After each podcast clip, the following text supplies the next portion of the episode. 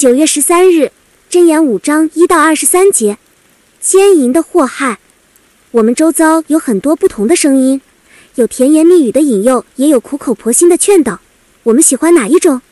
一个人的结局往往在于起初选择了听谁的话。在箴言里对奸淫有很严厉的警告，因为当时在以色列人周边的外邦里，奸淫之风很普遍，甚至以色列人中也有受影响的。箴言的作者劝导读者要留心听智慧的言语，因为这样才能有判断力去分辨对错。作者又形容行淫妇人的甜言蜜语虽然很吸引，但实际上却是害人的糖衣毒药，只会让人饱尝苦果，最终自取灭亡。犯奸淫的后果就是身败名裂，也会招致金钱损失。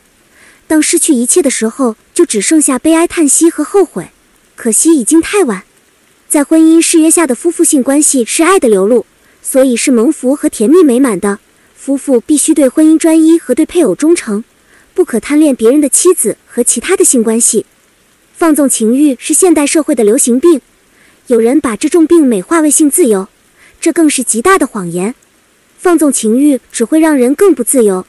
恋慕这个词的原文本来就是被控制和失去自由的意思。